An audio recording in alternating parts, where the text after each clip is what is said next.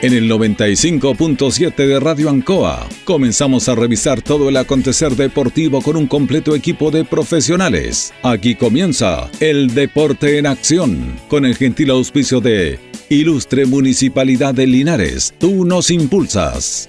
Comercial Maife en Esperanza 663 Linares. Colegio de Lenguaje San Nicolás, Serrano 345. Comercial Ferry Nova, Lautaro Esquina Presidente Ibáñez. Doctor Daniel Guzmán, Kurmoller 333, frente a la Plaza de Armas. Hospedería Alameda, Valentín Letelier 256, lado sur, Alameda.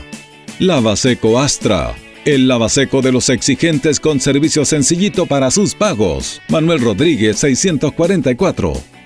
Parraca de Fierro LIC, Lastra y Cerda, Jumbel Esquina Esperanza. Óptica Díaz, para ver y verse bien. Independencia 437. Estampados Tomax. Galería Brasil Local 20. Pernos Linares, Colo Colo 648. Empresa ATT, de Aquiles Tapia Tapia, Chacawin Norte, Lote 4. Comercial Campos, Januario Espinosa 688, local 12. Parabrisas Linares, Kurt Moller 0189, esquina Yungay. La Super Veguita del Baratini, Villa Arauco, esquina Yerbas Buenas. Flexi Niples, en Colo Colo 1347, Linares. Calzados Di Claudio, para caminar cómodo y seguro. Independencia 520 y 530. Propiedades Linares. Fácil de ubicar. Chacabuco 617. Fácil de vender. Bazar y librería El Dato. Lautaro Esquina Presidente Ibáñez.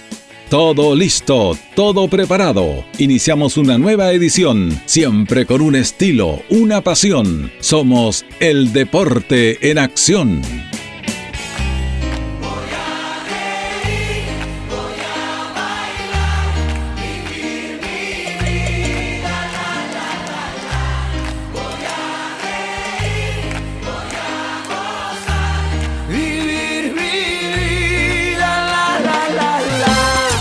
Hola, ¿cómo están? Muy, muy buenas tardes. Gusto saludarlo. Comenzamos ya una nueva emisión del Deporte en Acción de la Radio Ancoa. En este día, lunes 17 de enero, comenzamos ya eh, prácticamente la eh, podríamos decir el segundo periodo de, enero, la segunda parte de enero ya, se nos va rápido este mes de enero, que estaba más rico en cuanto a clima, no estaba muy caluroso esos calores que hacían, pero bueno, estamos en pleno verano y hay que aprovechar esta instancia. Estamos con don Carlos Agurto, como siempre, la coordinación, también que nos acompaña Panadería Tentaciones, Panadería Pastelería Tentaciones en Jumbel 579, la más amplia variedad en tortas y empanaditas. Estamos con don Jorge Pérez León. ¿Cómo está don Jorge? Placer enorme saludarte, Julio. Buenas tardes, buenas tardes a todos los miles y millones auditores del Deporte Nación y a don Carlos Agurto. Bueno, vamos a ir conversando varios temas, como es habitual en nuestro programa.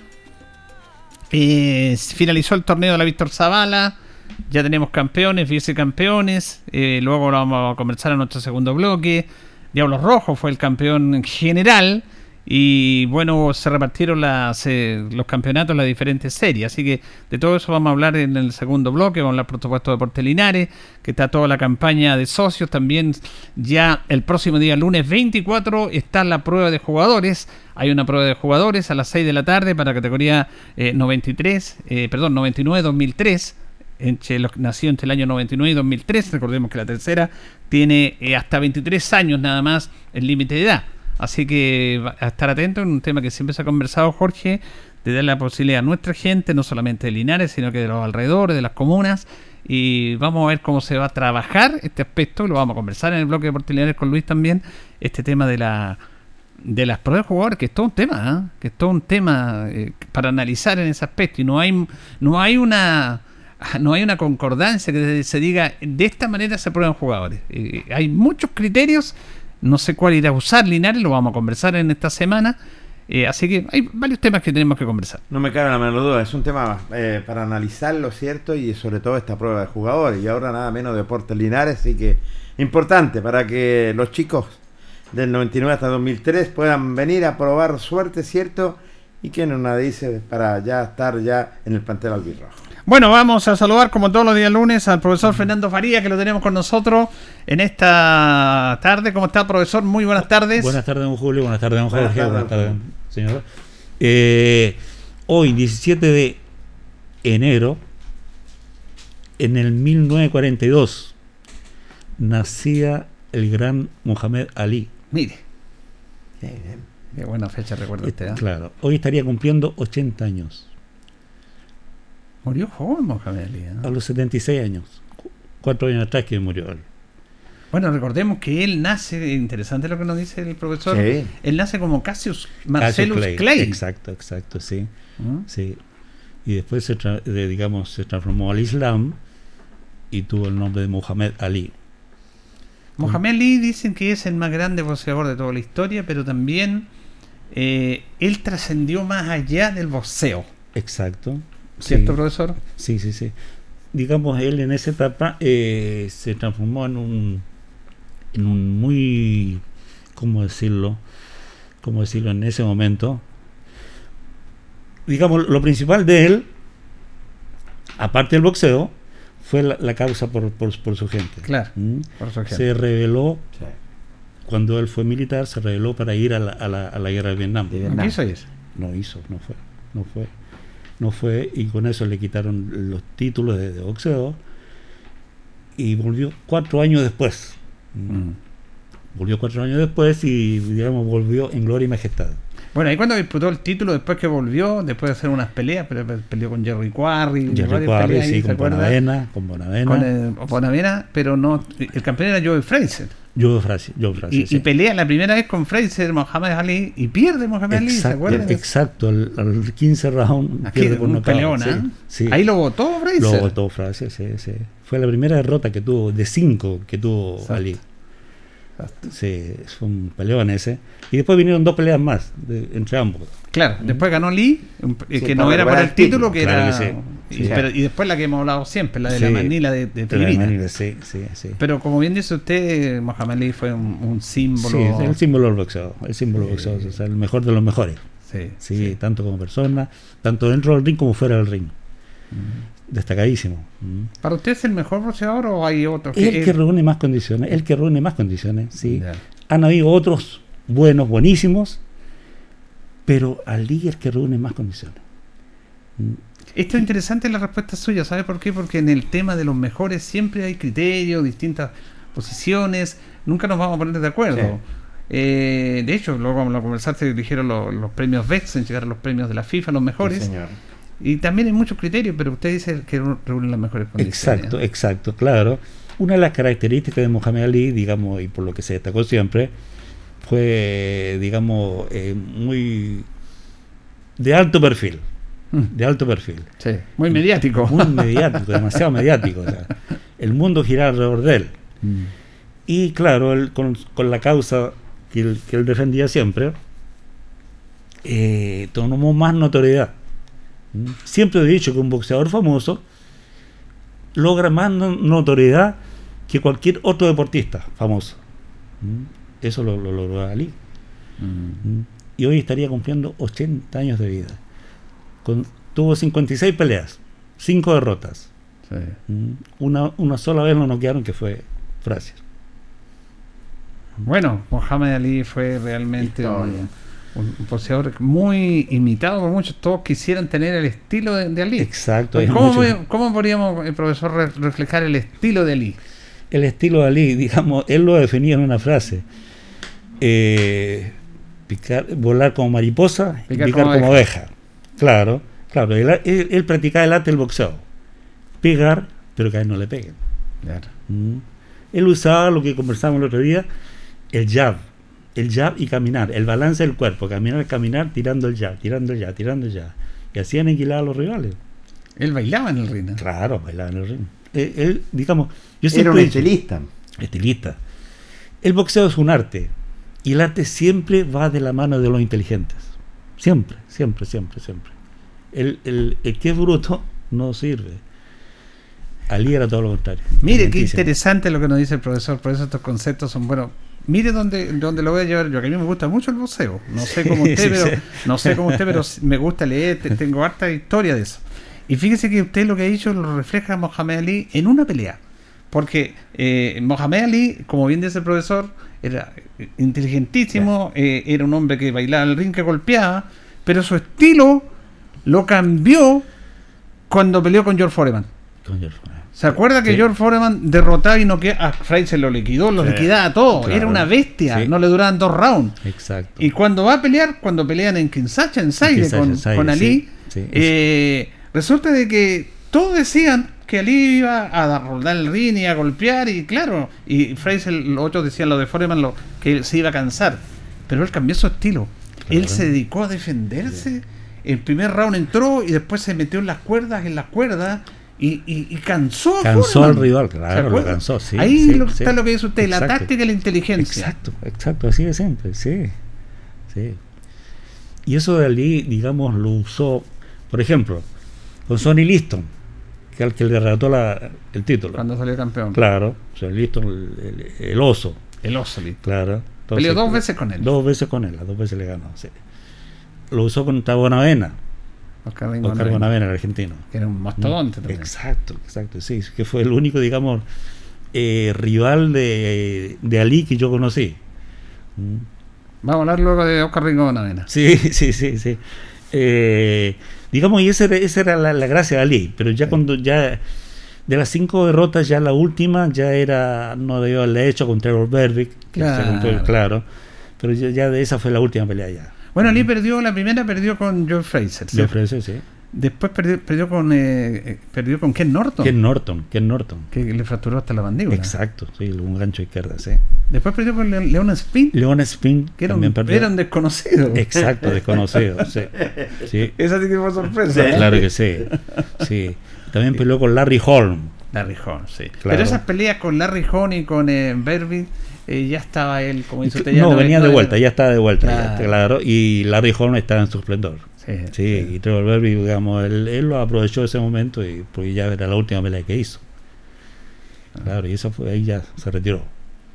Tenía un buen, a, propósito, ¿te conoce esa historia? Tenía un buen técnico, era difícil tener un técnico con él como era Angelo Dandí. Angelo Dundee, sí, difícil, difícil porque tenía que entenderlo como persona primero que nada, que es lo más difícil para un boxeador. ¿Por qué? Siempre he dicho yo que es difícil dirigir un boxeador porque muchas veces el, el ego se le sube mucho Claro. y que el, el- el entrenador queda como ayudante de él. Exactamente. Sí. Pero pregun- te preguntaban, ¿cuál será la labor de Angelo Dandí con un, con un monstruo como Claro. Mohamed? ¿Qué le dirá que lo que tiene que hacer? No sé. Claro, pero hay que tener mucha psicología para tratar a, esas- esos, a esos boxeadores, esas estrellas, digamos. Te lo he dicho. Sí, porque todo un, todo un equipo gira en torno al boxeador. Sí, todo. Y el otro personaje que estaba en el rincón era Mundini, también el asistente, ¿se acuerda? Sí, Mundini. Que era un, Mundini, un sí, personaje sí, también. Exacto, ¿ah? exacto. También era una dupla que tenían los dos. Sí. Se lleva mejor con Mundini que con Angelo exacto, Dandí. sí, sí, sí, Eran muy similares, eran muy similares los dos. Sí. Bueno, Mohamed, mire el recuerdo que nos trae el profesor. Precioso recuerdo, ¿ah? En ese Sí. sentido, mira, tú- usted hoy día hablan- habría estado de cumpleaños Mohamed Ali, o Sí. antes llamaba Cassius Clay. Cassius Clay, Sí, sí. después se cambió el, eh, la verdad las cosas era bueno era, era, era, era un estilista tremendo pero yo le quería decir a don Fernando eh, eh, de todas las peleas que peleó Ali de las cuatro o cinco peleas que perdió ¿cuál fue el rival más difícil Más difícil, eh, eh, Fraser, Joe Fraser. Sí, Fraser, Joe Fraser, Fraser porque sí. iba para adelante Claro, sí. Sí, porque va- iba adelante, iba adelante, digamos, y, con un- y y muy granítico Joe Fraser. Sí. Siempre oscilando, oscilando, oscilando, oscilando, evitando, evitando, evitando, tirando los ganchos, y tirando los ganchos. Fraser nunca retrocedía. No, Joey no, Fraser siempre iba, como bien del profesor adelante, Claro. y movía Sí, el cuerpo, exacto, oscilaba sí. y lanzaba. Era Claro. zurdo, ¿ah? sí Claro. Y lanzaba y tenía una pe- pegada. Era muy sí, difícil soportar a Fraser. Sí, sí. tremendo o sea, Yo Sí. creo que fue, fue el rival de, de Mohamed Ali, Claro Fraser. Sí, sí. ¿Y qué decía usted de, de Bonavena? Bueno, eh, eh, eh, se, se- se entrelazan las historias de dos boxeadores argentinos famosos, porque el otro día hablábamos del caso de Carlos Monzón, Monzón, sí. que murió trágicamente, fue un- una muerte muy trágica, él estaba en la cárcel. Después dice que asesinó a Alicia Muñez, una Sí. de su señora, que se metió con el tema de la farándula, del jazz, estuvo en Francia, conoció a Landelón, era una figura Claro, mundial. Y Oscar Ringo Bonavena también tuvo un, un final triste, a él lo asesinaron. Exacto. ¿En, en Las Vegas fue? En Las Vegas, en Las Vegas. Sí, en metía en un mundo de, de juegos nocturnos, de, prostitución, de, cuestiones raras. Pero él lament- fue muy triste la muerte Exacto, de Bonavena. Sí, sí, él murió. en- ¿Usted lo conoció? ¿no? ¿No Yo lo, lo conocí, lo conocí, lo conocí, lo conocí acá en Santiago, en la Federación Chilena de Boxeo. Ah. Me recuerdo perfectamente un día viernes, yo terminaba el entrenamiento, voy saliendo del gimnasio a tomar el ascensor y veo que las puertas del ascensor se abren y baja un tipo grande leyendo el Mercurio. Así, leyendo, así como que estoy en mi casa, voy leyendo así nomás, sin fijarme quién va. Yo lo miro, una vena, dije yo. Me devuelvo. Claro, claro. me devuelvo con Avena ahí en el gimnasio haciendo sus payasadas. Ahí vimos el entrenamiento de él, que él quería un, un sparring. Me recuerdo que habían, habían boxeadores peso pesado en ese momento en Chile, pero no de la categoría de, de Bonavena. Entonces, que él necesitaba sparring bueno. Y me recuerdo que él de- decía en ese momento que, me recuerdo perfectamente que si hubiera boxeo en la luna, él también sería, el- sería, sería el campeón, el campeón en la luna. Sí.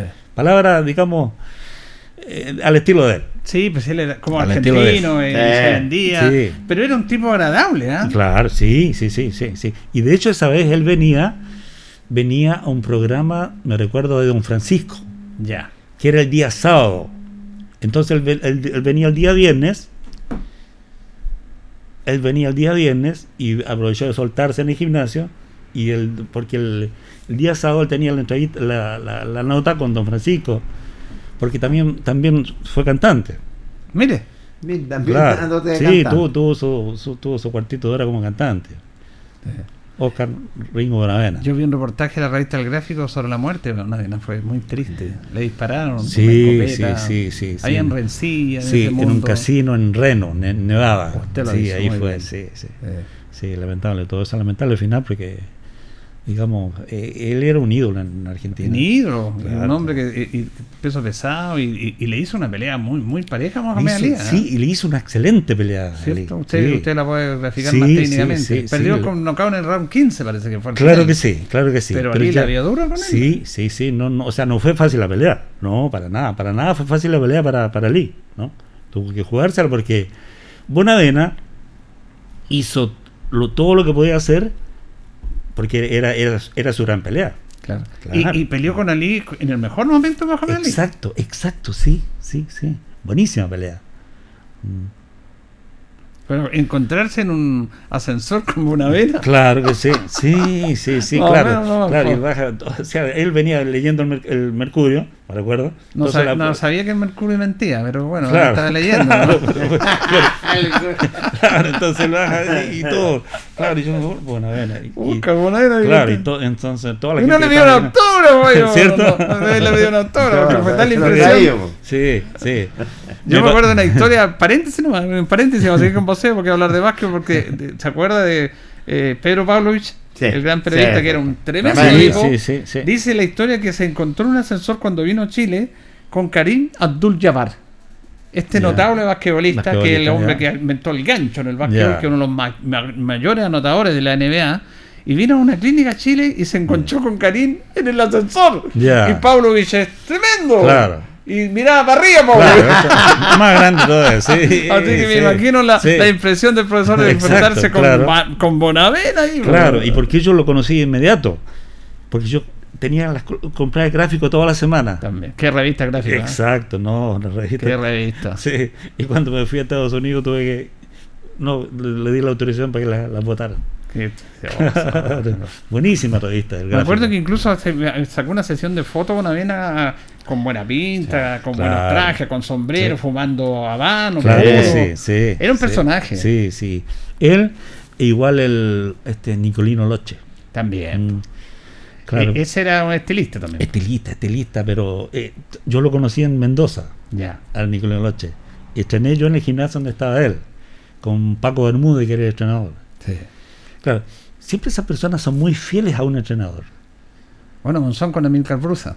Son con Emilio Cabruza, eh, el mismo Ali con Angelo Con Dandí. Angelo Dandí. Claro que sí, siempre se- hay un- una, buena, una buena relación ahí. o, o un buen manejo de los entrenadores con el pupilo. También. Sí, también. Sí, sí, sí, porque hay que ser muy psicológico en eso. Es la psicología, dice usted, la forma de llevarlo. Es como los entrenadores tienen que llevar el de fútbol a las grandes figuras que hay en, el- en Sí, un equipo. Por supuesto que sí. Se dice que a lo mejor no pueden saber, pero si se ma- lo mejor manejo, cómo manejar esas estrellas. Exacto, porque es difícil, es difícil. Es difícil porque mantener, siempre uno tiene que mantener una autoridad sobre el dirigido. Pero a veces ese dirigido está tan arriba en su ego Sí. que cuesta, cu- cu- cuesta, digamos, tomar ese mando. Pero hay que hacerlo, Sí. hay que hacerlo. O sea, o sea, llega el momento uno toma medidas y, y así o así. Y bueno, sobre- y Angelo Dandí después dirigió a quizás quien mejor el exponente de Mohamed Ali, que fue Sugar Ray Leonard. Sugar Ray Leonard, claro. Él- el técnico era Exacto, Angelo Dandí. Exacto. Era el de que tenía Lee, era Claro, el Leonard. Angelo Sí, sí. después dirigió a Sugar Ray Leonard, que pelea igual que otra, Claro que otra sí. gran boxeadora. Más rápido todavía, Más, claro, no, buenísimo, ya. buenísimo. Sugar Ray Leonard está Sí. para mí entre los tres mejores boxeadores de la historia del mundo. Exacto, Sí, sí, sí. Eh, yo le vi a, a Sugar Ray Leonard, me recuerdo que la pelea con Tommy, Tommy Ah, Hearn, con Tommy. Hearn, sí. Fue, pero una batalla Sí, increíble. sí, sí. Y una de las, de las, digamos, de las, de las anécdotas que yo tengo, yo estaba dirigiendo un boxeador mexicano, estaba peleando en Carolina del Norte. Yo estaba en el rincón dirigiendo al- a mi boxeador, que él estaba peleando con un moreno, local. El moreno era la estrella ahí. Entonces el, el alumno, me parece que él lo comentaba antes, el alumno mío iba como de, de- de carne de cañón. Claro. Sí. Y estoy en el rincón, yo con todos los nerviosismos que significa estar ahí, porque el alumno mío le iba ganando. Y veo que al lado mío está sentado Tommy Hearn.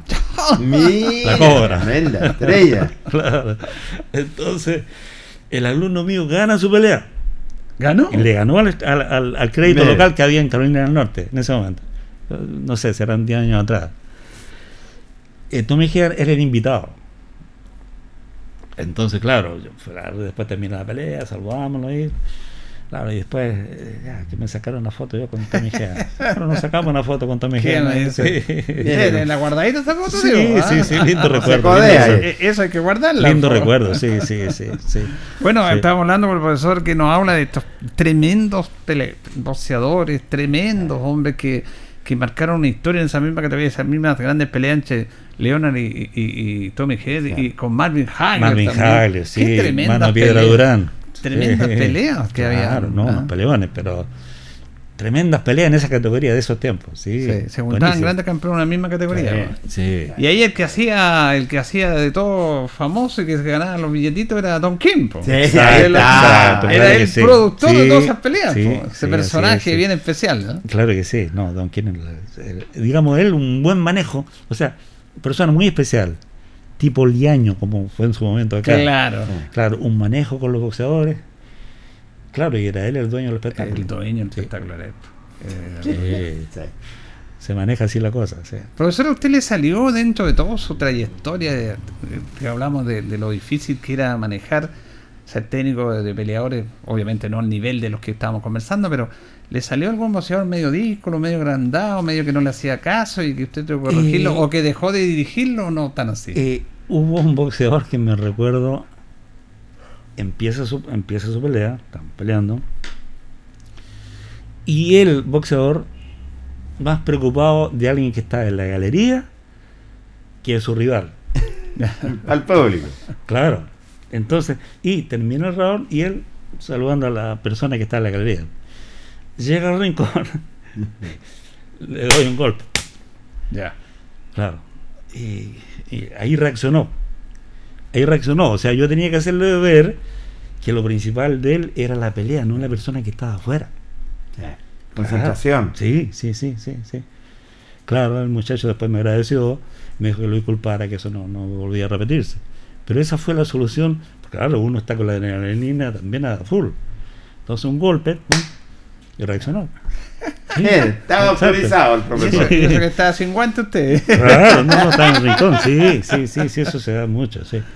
Y, que siempre eh, el tema de, lo, de, de los que dirigen eh, es especial porque yo yo veo que el entrenador, por ejemplo, en el fútbol, algunos dan instrucciones y digo, ¿para qué dan tantas instrucciones? No sé si lo escucharán o no. o Sí. alguna instrucción puntual, pero cuando dicen pégale para allá, corre para allá, marca aquí, no sé, yo creo que confunden más. En el boxeo, ¿ustedes ya están dando instrucciones mientras la pelea, estén desarrollando el round, o espera ese minuto para ahí eh, decirle lo que tiene que hacer de acuerdo a lo que usted está observando? A ver, en el rincón uno tiene, es un minuto de descanso, pero el minuto hábil se transforma en 30 segundos para poder explicar por qué el boxeador viene, viene ahí de estar agitado. Un- el boxeador nunca hay- llegó al rincón y uno empieza Ya. con un rosario de instrucciones porque no va a captar nada. Hay que esperar que el boxeador se recupere, verle la- un poquito las pulsaciones, y cuando bajó un poquito, darle una o dos indicaciones, no, No más. más. porque no va a captar más. ¿Por qué? Muchas veces está el papá ahí, está la señora, el amigo que te fue boxeador, están ahí. Ya está, Y le gritan, le gritan, Yo les digo, no, tú tienes que hacerle caso solamente a una persona. No a dos Sí, ni a tres, sí. porque no va a entender nada. Entonces, claro, yo digo que la- no me voy a enemistar con la persona que le dan los, los recados, pero, pero él tiene que hacerme caso a mí. Claro. Claro, sí. Tiene razón ahí, que Claro. todos le dan Sí, pues, instrucciones. exacto. Corre, Todos- todos pégale, son pégale, entrenadores. Claro, sí, sí, Es sí. que tiene poco tiempo también. pero Claro, y claro, 30 claro, porque además de ese minuto uno tiene que ver la vaselina, tiene que ver cómo reacciona, tengo que Sí. preguntarle yo cómo viene él. Si la pelea está muy dura, tengo que ver cómo, cómo está. Claro. Entonces son un montón de situaciones que se resuelven en ese minuto. Sí. ¿Mm? Sí. Eh, ¿Tenés un llamado ahí? Ahí tiene un llamado, aló. Hola, hola. Buenas tardes. ¿Con quién hablamos? Mire, yo estoy llevando, vi una, una cosa aquí en, en Facebook y me acordé y quiero llamar, o sea, llamé para comunicarme con Fernando y con la gente que está hablando de, de boxeo. ¿Cuál es su nombre, señor? Ali Galvez, de Santiago. Ali Galvez. Ali, Fíjate, ¿quién más? Ni gran más ni Ali menos. Galvez. Aquí está el profesor Fernando Faría que lo está escuchando y lo va a saludar. ¿Cómo estamos, amigo? Hola Fernando, ¿cómo estás? Muy bien, señor, aquí conversando boxeo. ¿Tú cómo estás? Tantos, años que no, no hablábamos. Montón de años, como 30 años. Sí, bastante. Sí. Cuéntame, ¿Cómo Ali. está la cosa ahí boxeo? Sí, aquí estamos trabajando, trabajando y en este momento conversando de este, este- de este lindo deporte. Acá Ah. te conocen a ti, ¿ah? Ali Galvez, Sí, no. pues, ¿Cómo no van a conocer a la cadena Sí. ¿En qué está usted, Ali, ahora? ¿Cómo? ¿En qué está usted ahora? Bueno, Yo trabajo para minería, trabajo para minería, pero en este momento, eh, hace un mes, volví a hacer boxeo. Estoy enseñando boxeo. Ah, ya. ¿Le gusta? ¿Dónde? Eh, aquí en Santiago. Ya, ¿y le, le gusta eso de, de, de seguir con el boxeo, de enseñar lo que usted... Sí, pues a mí me da- siempre, yo, yo eh, desde que practicaba boxeo, siempre fui pupilo, siempre enseñaba a más niños más jóvenes que yo y siempre tuve pupilo, pues sí, me gustó siempre enseñar y, Qué bueno. y aprendido viajando, conociendo otros eh, sistemas de combate, sistemas de entrenamiento en el mundo, así que algo, algo entiendo y, y me gusta enseñar. Esa es, la- es mi pasión. ¿Cuántas peleas hiciste tú, Ali? Uy, yo hice en amateur hice 101 peleas, 111 peleas. Uy, uy, ¿Qué uy. ¿Qué me Y en profesional hice como 110 también por ahí. ¿Cuáles fueron tus peleas más importantes, Ali? La más importante, primero la primera. Ya. La primera pelea que hice cuando debuté como amateur. Esa fue la más importante, fue la que me, me hizo meterme en este deporte y, y donde me entró el bichito. Me gustó. Eh, Yo era, yo era un niño chico todavía, tenía 14 años. Y, y fui a ver, yo solamente fui a ver unas peleas en ese momento. ¿Y te Yo fui a gustó? ver unas peleas como invitado para mirar, nomás fui a mirar. Yo entrenaba así, entrenaba ya como 8 meses entrenando. Y ahí peleaba la selección chilena con tres clubes de acá en Santiago. Una, había una trilogía que peleaban contra la selección. Y en ese grupo de la selección había un boxeador que era eh, Hernán Estillete Ramírez, que era un, en ese momento era el mejor mini mosca que había en Chile. Buenísimo, bueno. bueno. Alto, medía como metro setenta y cinco, muy buen boxeo Sí. y, y quedó sin rivales. Así que, ¿aló? ¿Eh? Sí, Sí, lo estamos escuchando, escuchando. estamos escuchando. Sí, Y en ese momento quedó como que quedó sin rivales, los, rivales que tenía para combatir no fueron, no, no fueron a, la, a la velada. No querían pelear con él, en realidad. y quedaron, se suspendía la verdad porque él era capitán de selección. Y, y yo andaba metido entre medio como cabrón chico, pues, y le decían, "Ah, ¿qué pasó? No, que eh, pasa esto, hay un entrenador que se llama Fernando Pessoa y el otro era Germán Morán, fue mi entrenador de, de cuando empecé. Ya. Y ellos conversaban entre ellos con el, problema que no, la verdad no, no iba si no peleaba el mismo casi. Ya. ¿Y tú lo peleaste? Y yo por ahí peleé, no sé, yo quiero pelear. Le dije, le dije oiga, eh, hágame pelear a mí, yo peleo. Y me miraban así, y me miraban como diciéndome, "Saca, ya, Ya. claro. ¿Cuánto pesabas tú ahí? 40 yo pesaba 42 kilos, Claro, era sí. chiquitito, flaquito. Y por ahí por allá, como que no tuvieron esa opción de todo, no tenían rivales para él. No había moscas ni mini moscas que con él, así que no tenían rivales. Así que optaron por decir, ya, pues pagamos la pelea, pues si yo le dije, si me está peleando mucho, me tiran la toalla. Pues. Ya. En tiempo se tiraba la toalla. Claro. Resulta que se dio la pelea y yo por primera vez fui un reina una pelea oficial y era como que que era un pescador agua, yo estaba feliz, Feliz. Estaba en mi salsa. Y, y lo gocé, pues o sea, fue una cosa tan especial nunca me voy a olvidar de esa pelea, que fue la primera, la, la, la primera la pelea que me, me, me dejó en el boxeo, yo con eso me metí en el boxeo. Sí, Hernán Estilete Ramírez fue buenísimo. Ah, bueno. Sí. Eh, Eh. Ahora, Ali, usted tenía, usted tenía una característica, Ali, que la puede refrendar acá el profesor Fernando Faría, de que para las categorías bajas usted tenía una altura muy alta. Era inusual que una persona de su altura peleara categorías bajas. Sí, yo era alto de la categoría porque eran todos más chicos, pero había Sí. otros más grandes, como este mismo Estilete Ramírez que medía un metro setenta y ocho. Claro, pero era más pesado. y. Humberto Capona de Quique que también Sí. medía como un metro, casi un metro ochenta. Pero generalmente Sí. las categorías bajas son de altura más bajitas, ¿cierto? Sí, sí, son bajitos. sí. Yo era un poquito más alto. Y Claro. eh, en ese momento peleé con este muchacho que era más alto que yo, que era- tenía un currículum tremendo. Venía Claro que de, en Polonia, en México, ubicado. Y venía con un tremendo currículum. y Yo nunca había peleado una pelea oficial.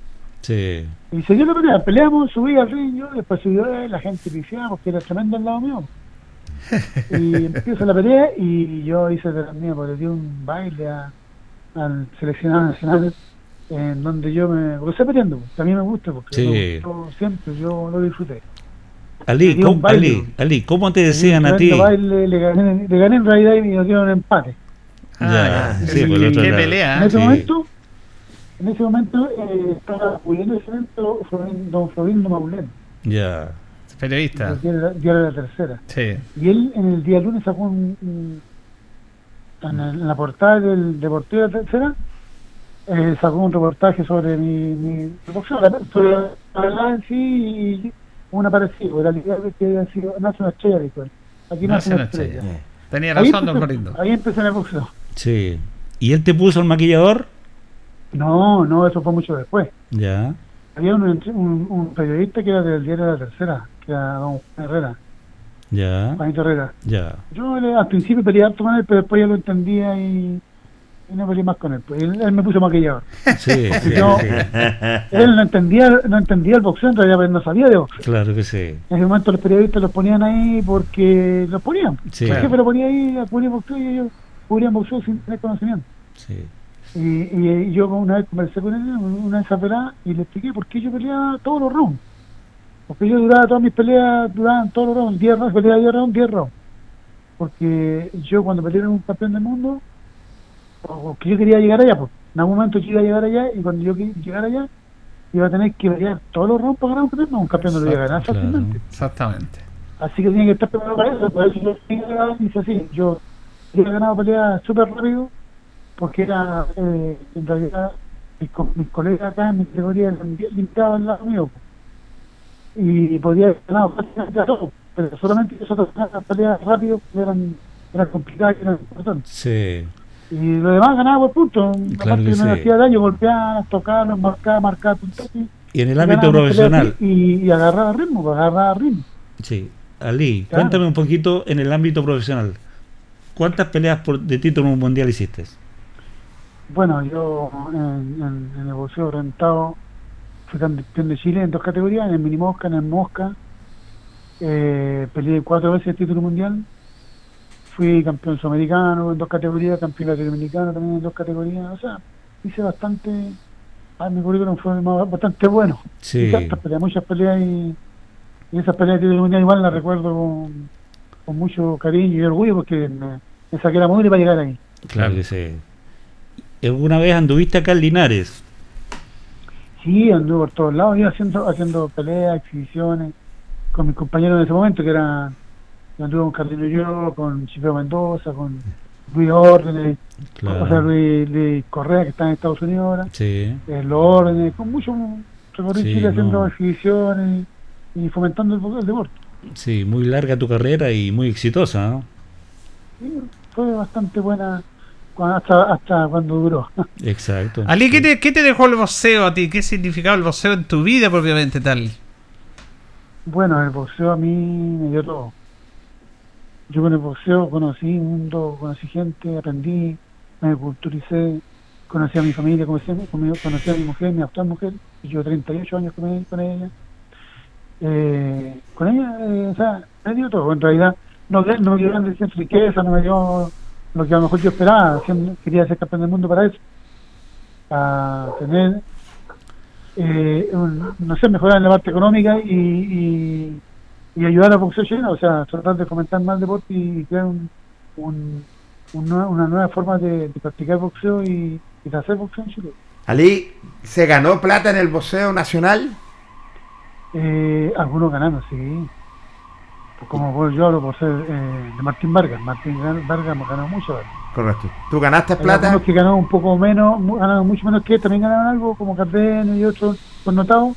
También ganaron, ganaron bastante. No tanto, no tanto, pero ganaron, se ganaba como para vivir. yo, claro. en, mi, en mi caso específico, fue diferente. Porque yo yo quería lograr eh, primero eh, el objetivo y después afianzar- lo económico. Ese fue mi error, porque yo tenía que primero haber pensado en, en ir paso a paso, logrando objetivos y afianzándome lo económico. Y no fue así, yo me llegué, dije voy a ser campeón del mundo y ahí se arregla todo. Y lamentablemente no fui campeón del mundo. así que lo demás tampoco se dio. Pero tampoco me fue tan mal. Sí. Ali, y te queremos agradecer porque el rayo del tiempo es corto, no me pasó el bloque, pero ha sido súper grato Claro, conversar contigo. yo salí y llegué recién. No, no te preocupes. No, más no, no te preocupes. Sí. Y vamos a tener, vamos a tener otras posibilidades, Ali, porque todos los lunes nosotros estamos con el profesor aquí de Y bueno, conversar. ahí lo ¿ah? lo molestando. Sí, No, todo lo contrario, te agradecemos sí. y, y un honor para nosotros.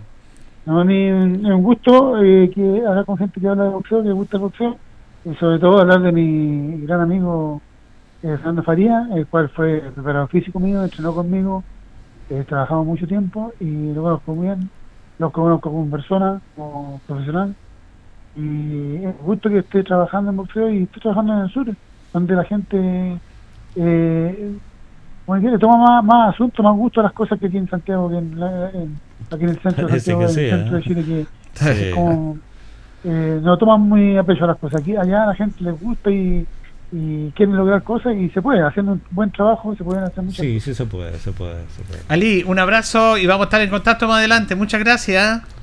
Listo, con gusto y un abrazo a Fernando. un abrazo a Gracias, todos Ali. Gracias, amigo mío. Un abrazo para ti. Espero que estemos en contacto. Por siempre, supuesto que sí. Voy a de estarlo molestando. Por supuesto No. que sí. Un abrazo para ti, cuídate mucho y mi saludo a tu señora. Listo, amigo mío. Ya. Muy bien, gracias. Chao, que estés adiós. bien. Chao. Ya, chaito. Chao, Ali Galvez. Bueno, La gran Ali Galvez. mira, comenzamos el programa con lo que nos decía el profesor, que hoy día era un cumpleaños de Mohamed Ali, 17 de enero de 1942, Claro. y no teníamos para qué preguntarle a Galvez por qué le pusieron Ali. po. de verdad, de verdad que sí. Sí, pues, Julio, tenés razón. La coincidencia. Y el De profesor nos con la, la Sí, sí, de... Oiga, usted no va a traer por los campeones, ¿no?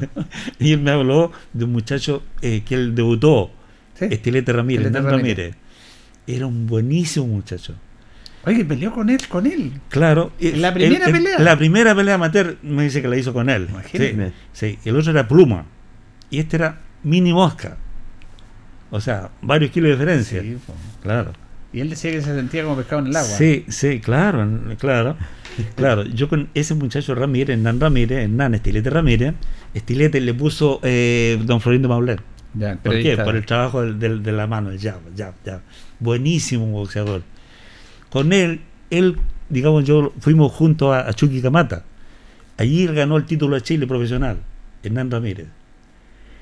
Y de vuelta, a las dos semanas, tuvo un- una trágica muerte.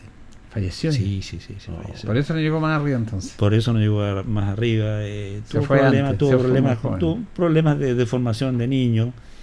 eh, la verdad que cayó detenido. Ya, Y, y no salió más de ahí. Salió, Qué pena. No, no salió en vida de ahí.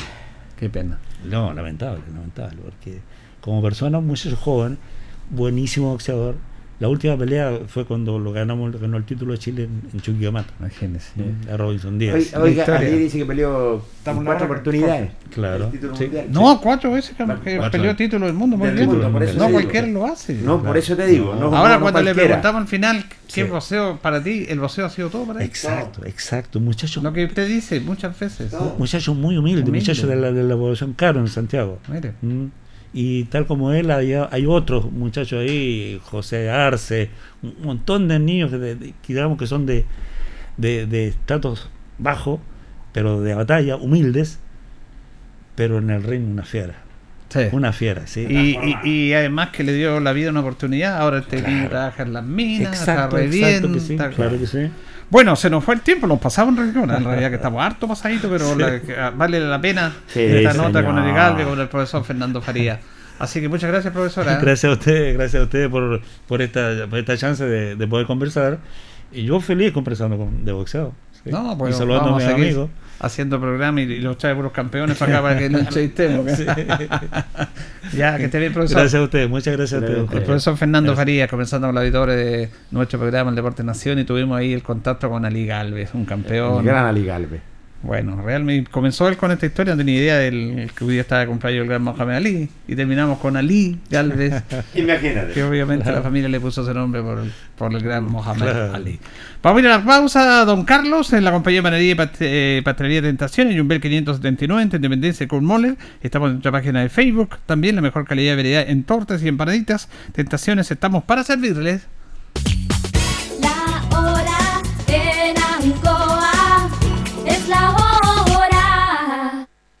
Las 8 y 13 minutos. Promesas Maule permite la práctica sistemática del deporte de cerca de más de 600 menores, siendo una herramienta real para permitir la renovación de deportistas de la región. Promesas Maule, iniciativa ejecutada por el IND con financiamiento del Gobierno Regional del Maule.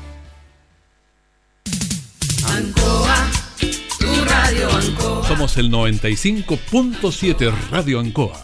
La radio de Linares, más cerca de ti. Hacemos un alto con nuestros auspiciadores, quienes hacen posible Deporte en Acción. Porque usted nos impulsa, Corporación Municipal de Linares. Comercial Maife, especialistas en cambio de aceite, Esperanza 333. Luis Concha Guerrero, siempre apoyando al deporte linarense. La Panadería del Baratini elabora pan, tortas y pasteles exquisitos, además cecinas, frutas y verduras. Avenida Cardenal Silva Enríquez al ingreso del nuevo amanecer. Constructora EIR. Todo en construcciones, obras civiles, arriendo de maquinaria. Fono WhatsApp 569 6267 1751. Colegio de Lenguaje San Nicolás. Educación de calidad. Serrano 347. Comercial Ferry Nova. Todo para construir en la esquina de la economía. Lautaro con Presidente Ibáñez. Doctor Daniel Guzmán, siempre más cerca de usted. Kurt Moller 333 frente a la Plaza de Armas. Hospedería Alameda, con el hospedaje más barato de Linares. Valentín Letelier 256, Costado Sur Alameda. Contacto 73 221 0406. Lavaseco Astra, el lavaseco de los exigentes y ahora con un super servicio, sencillito para sus pagos, cómodo, rápido y seguro, calidad y responsabilidad. Manuel Rodríguez 644. Barraca del Fierro L y C, Lastra y Cerda. Le ponemos firmeza a su construcción. Yumbel Esquina Esperanza. Óptica Díaz, para ver y verse bien. La jugada más nítida está en Independencia 437. Estampados Tomax, con tecnología de sublevación 100% digital. Galería Brasil Local 20 frente al Paseo Peatonal Virgen del Carmen. Pernos Linares. Pernotecas hay muchas. Pernos Linares, uno solo. Colo Colo 648. Empresas ATT, venta y reparto de combustible a domicilio. Chacawin Norte, lote 4. Comercial Campos, el regalón de los precios bajos en Januario Espinosa 688, local 12. Parabrisas Linares, confianza y seguridad en sus vidrios. Kurmoller 0189, esquina Yungay.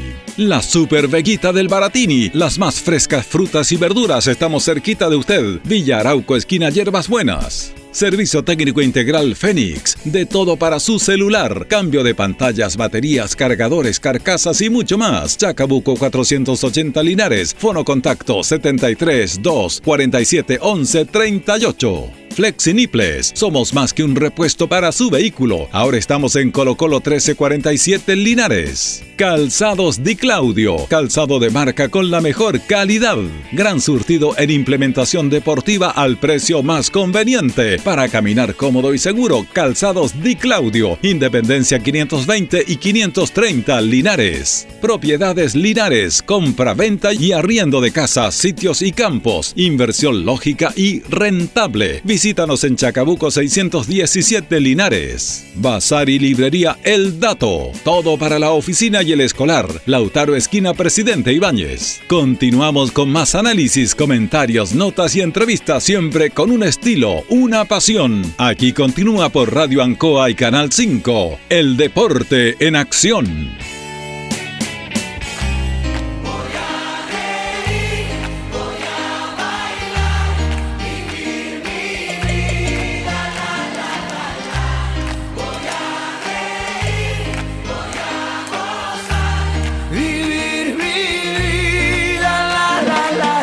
Seguimos, seguimos en el Deporte Nación de Radio Ancoa eh, con don Carlos Agurto la coordinación, con don Jorge Pérez.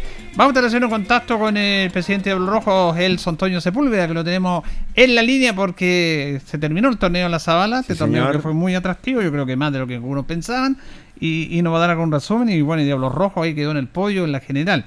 ¿Cómo está Toño? Hola Julito, buenas tardes. Espero esté bien, al igual sus seres queridos, su familia, que estén todos bien. Eh, estamos bien nosotros, contentos porque terminó el año ya y ayer fue fue la última fecha del campeonato de retorno a fútbol seguro de la Asociación Víctor Zavala. Placer saludarte, Toño. Tú hablas con Jorge Pérez León. Hola Jorgito, ¿cómo Oiga, estás? Saludos a la no. familia. Este es es. clásica de Jorge Pérez, ¿ah? no tiene para qué decir el nombre si todos lo conocen con esa voz tremenda que tiene. Eso lo hace para apacarme a mí. No. Usted tiene una voz más profunda. Sí. Ahora Jorge Pérez, ¿qué voy a hacerle yo? ¿Qué? Hay uno que me gana. No, pero ese es de otro medio. Jorgito, Jorgito es tradicional con su millón de auditores. pues, Sí. millones de auditores.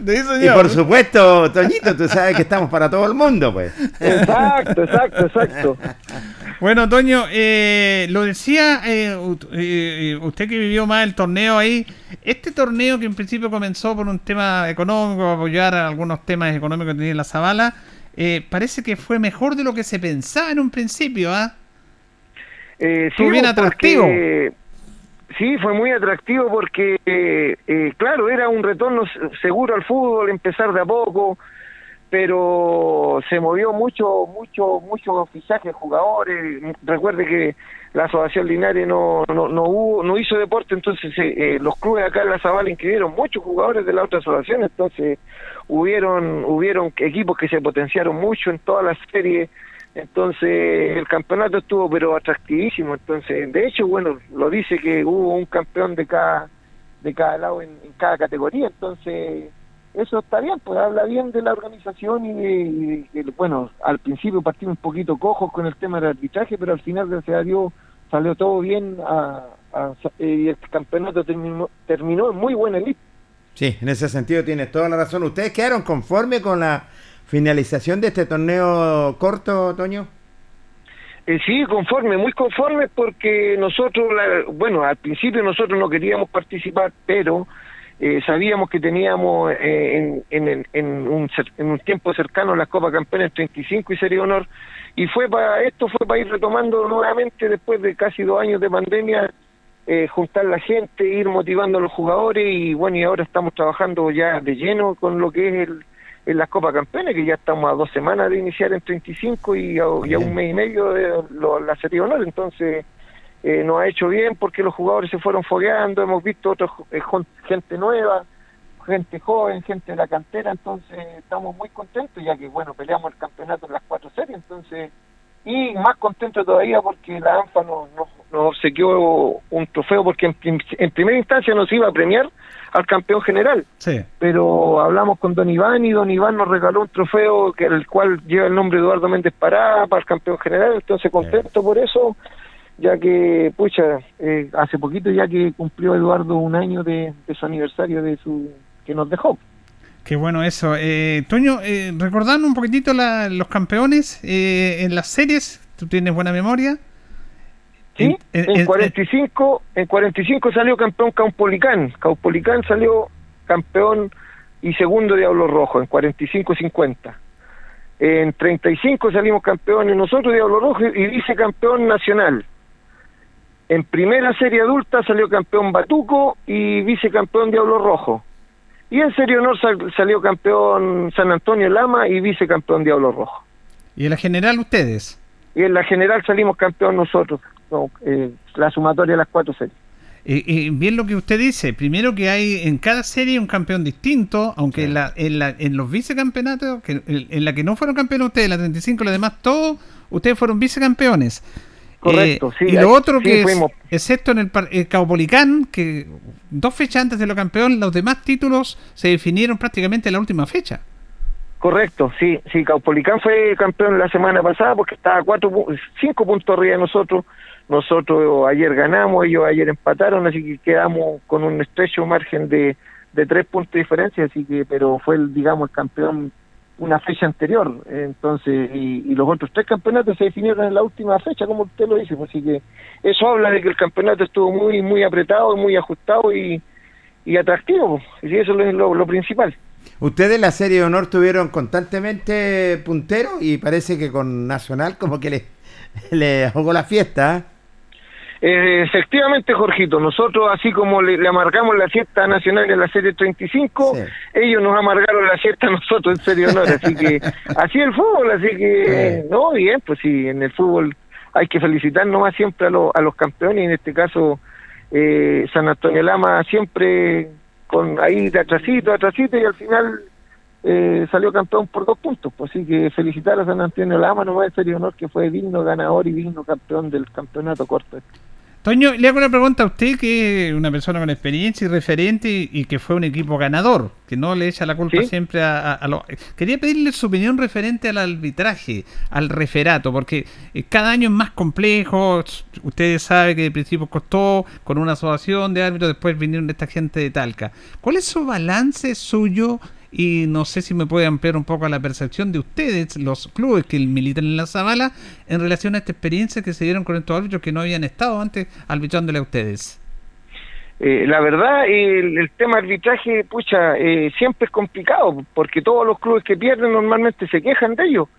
Pero, por ejemplo, nosotros que eh, siempre a veces ganamos y siempre fuimos protagonistas, había árbitros que, pucha, habían de mediocridad hacia abajo, pero había otros de muy buen nivel hacia arriba. Entonces, nosotros estamos claros que son alumnos que están empezando a aprender, eh, entonces, pero favorablemente fue fue positivo porque no, si usted lo analiza, creo que hubieron dos agresiones todo el año y eso, bueno, pues en el fútbol amateur es muy difícil de, de complicar, pero salieron adelante con, con los arbitrajes y, el esfuerzo que eh, hacían ellos normalmente llegar venir de Talca y, nosotros sabíamos que era gente joven, entonces había que apoyarlos nomás, pues, o sea, yo le digo, no sé, pues ahí siempre el perdedor va a quedar desconforme, pero pero sumando y restando el balance para, para mí como presidente de Hablo Rojo y, y, creo que el resto de los, los, los dirigentes de la Asociación Zavala siempre va a ser positivo porque se salió adelante con un torneo atractivo en el cual no hubieron grandes problemas. Eh, entonces, pucha, eh, no, contento porque se salió adelante y es esperar nomás de que puedan seguir arbitrando y se sigan perfeccionando los árbitros porque siempre hay que perfeccionarse en ese sentido. Toño, usted ha dicho una frase que, que- que es súper cierta e interesante que le falta pañarla más a todos ustedes, que es, tenemos que colaborarle los árbitros. Mira, uno lleva tantos años en esto y vemos tanto fútbol, usted como yo, que siempre los árbitros se van a equivocar, siempre, siempre, como se equivocan los jugadores. Y en la medida, en la medida, así como un jugador se pierde un gol solo, así como un jugador da un mal pase, así como el arquero se equivoca en una pelota fácil y es gol del rival, el árbitro se puede equivocar. Yo lo que no Correcto, perdono, yo sí. lo que yo no perdono a los árbitros cuando se equivocan en el aspecto reglamentario, porque eso ya no sabe este reglamento. Pero en percepción Exacto, se sí. puede. Entonces, independiente de que esté un árbitro bueno o malo, y de todos los árbitros, Toño, tienen que tomar conciencia ustedes que si no colaboran los jugadores, ustedes como dirigentes, los técnicos, va a ser muy difícil, porque cada vez es más difícil de encontrar árbitros, Toño. Eh, correcto, totalmente de acuerdo, Julito. Si sabemos, yo siempre lo he dicho, para mí la pega más difícil que existe es la del árbitro, porque nunca nadie se va a ir contento, el, el ganador se va feliz, el perdedor siempre va a echar la culpa al árbitro. Pero la pega de ellos es muy ingrata, porque, pucha, como usted lo dijo, uno se equivoca, todos nos equivocamos en la vida y, y ellos también son humanos, entonces eh, nosotros en Diablos Rojos siempre colaboramos con los arbitrajes, la barra, olvídese uno, y uno tiene que estar calmando como dirigente la barra, porque uno a uno lo sigue la gente, a uno le, le hace caso la gente, entonces, y lo respeta. A los dirigentes de cada club siempre son respetados en, al interior de su club, entonces si, si el dirigente empieza a leonarse y a irse en contra del árbitro, va, toda la barra se va a ir en contra, pero si uno calma lo- los ánimos cuando hay un mal cobro o uno apacigua las cosas, eh, se salen adelante con los partidos, entonces yo siempre lo he dicho y siempre voy a apoyar al tema arbitraje, tanto en Copa Campeones como en torneos locales, porque es muy difícil la labor que ellos hacen y si no están ellos no, no habría fútbol, que el Exacto. tema es claro, nosotros cuántas veces que no, no, no pudimos tener árbitro y se suspendía por lo mismo, que si no están los árbitros no hay, no hay fútbol, entonces es fundamental el tema arbitraje y obviamente por eso le decía yo recién que se sigan perfeccionando y que se sigan eh, aprendiendo el reglamento porque yo, yo se lo digo, o sea, habían chicos que no se sabían el reglamento, entonces sabíamos que eran los, los jóvenes que a lo mejor, pucha, primera vez que tomaban un pito, pero lo importante, el solo hecho de estar de negro ya, ya, ya le da un poquito más de seriedad al partido en sí, entonces es fundamental el tema arbitraje, entonces como dirigentes nosotros tenemos que inculcar a nuestra hinchada y a nuestros jugadores de que tenemos que apoyar a los árbitros porque la única forma de salir adelante con el deporte amateur. Si no hay cooperación, Toño, imposible, pero cuando hay cooperación sale todo lo que es de adelante. Yo me acuerdo del partido de ustedes con Nacional, una cooperación tremenda de lo que es de, de, lo- de ambas instituciones. Y hoy en día también hay que tomar en cuenta que los árbitros en campeonato local no te arbitran una serie, te arbitran cuatro o cinco series, entonces también hay que ayudarlo un poco, que me pareció el arbitraje extraordinario ese día, Toñito. Correcto, si usted se fija, ese día con Nacional, el te- este niño Ruminot arbitró tres de cuatro partidos, entonces también en la exigencia para él Claro. era mucha. ¿Por qué? Porque los asistentes no, no eran muy expertos ni con mucha experiencia, entonces por eso él, que era el más experimentado, arbitró tres series de cuatro. A veces toca que un árbitro arbitra las cuatro series porque el único que sabe, entonces lo hace de juez central, y los que saben menos los ponen de guardalínea, entonces...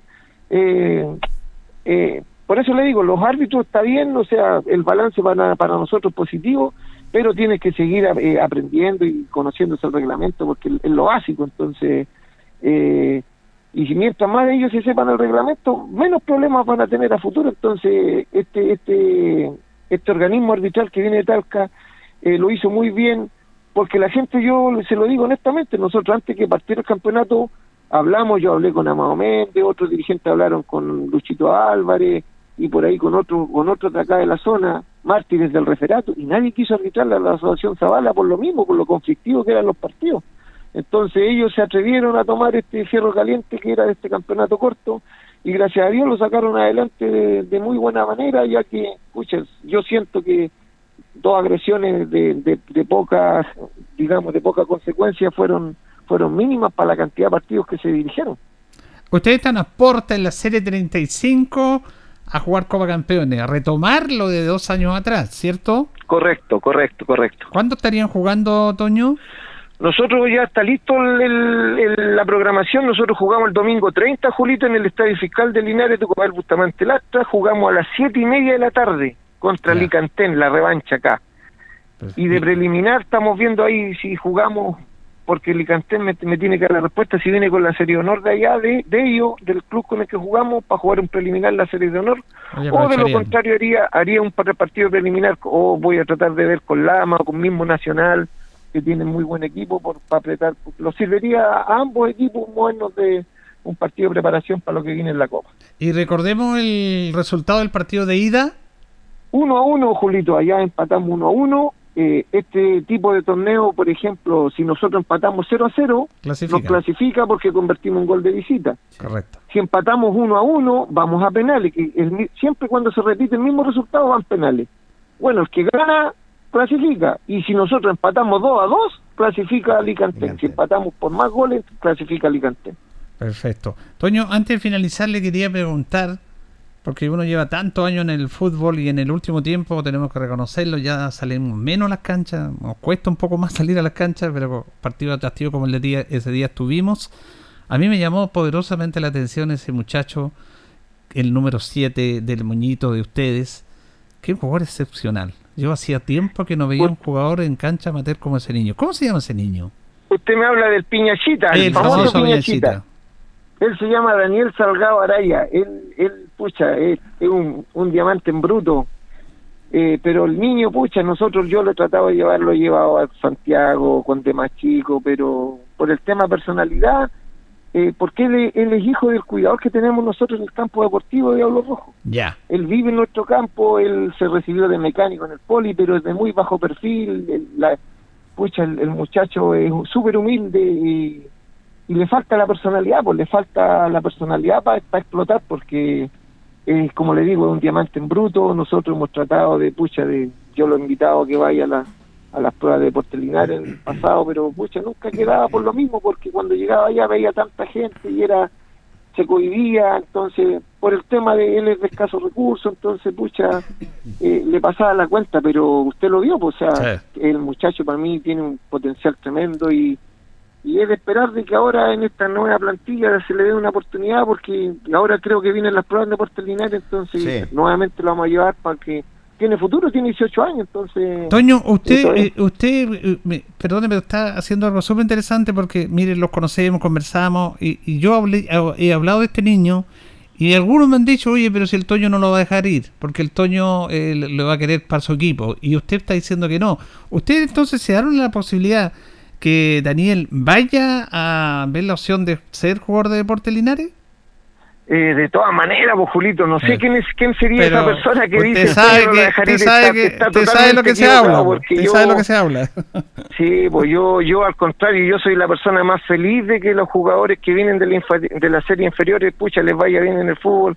Yo sería, yo, imagínense cómo tendría mi pecho inflado si Pi- Piñachita llegara a estar ahí en Deportes Linares. Igual cuando estaba Cristian Monsalve, Cristian Monsalve Sí. también jugó todas las divisiones, el zurdito Monsalve en nuestra en nuestro club Diablo. y nos sentíamos orgullosos de que estuviera donde, a donde está. Ojalá que ahora le siga yendo bien en el fútbol y pueda retomar. Entonces, no, la persona que piensa eso está totalmente equivocado porque yo, de hecho, y, y incluso el reglamento también lo dice.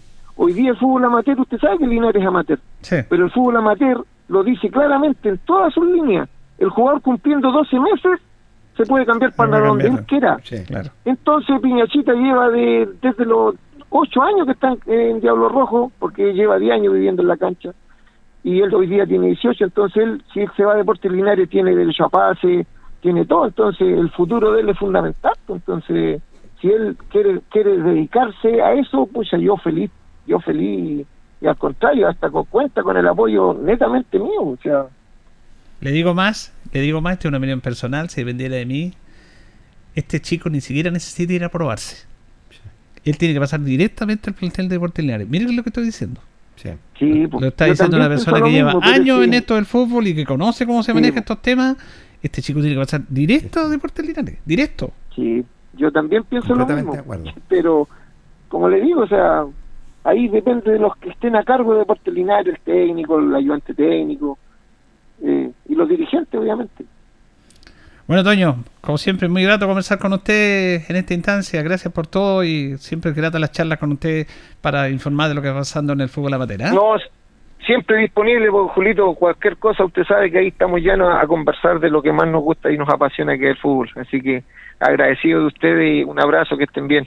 Y, se- y usted va a tener el honor de ser despedido de esta entrevista por el, el gran Jorge Pérez. bueno, Toñito, placer enorme saludarte y esperamos que, me imagino ya, y tú lo dijiste, se están preparando para cosas tremendas como son las copas regionales. Suerte, amigo. ¿ah? Suerte, Jorgito, gracias, que esté bien. Saludos a la familia. Chao, Gracias, Toño.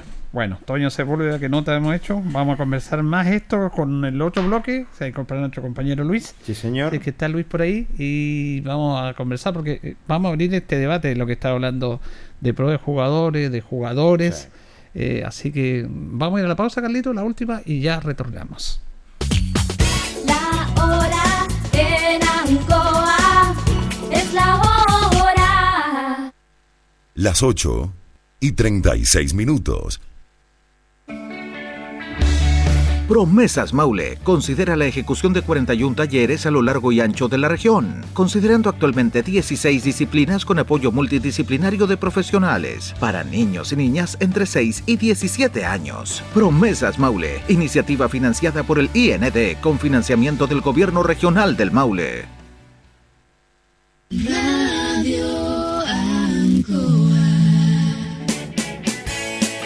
Hacemos un alto con nuestros auspiciadores, quienes hacen posible Deporte en Acción. Porque usted nos impulsa, Corporación Municipal de Linares. Comercial Maife, especialistas en cambio de aceite, Esperanza 333. Luis Concha Guerrero, siempre apoyando al deporte linarense. La Panadería del Baratini elabora pan, tortas y pasteles exquisitos, además cecinas, frutas y verduras. Avenida Cardenal Silva Enríquez al ingreso del nuevo amanecer.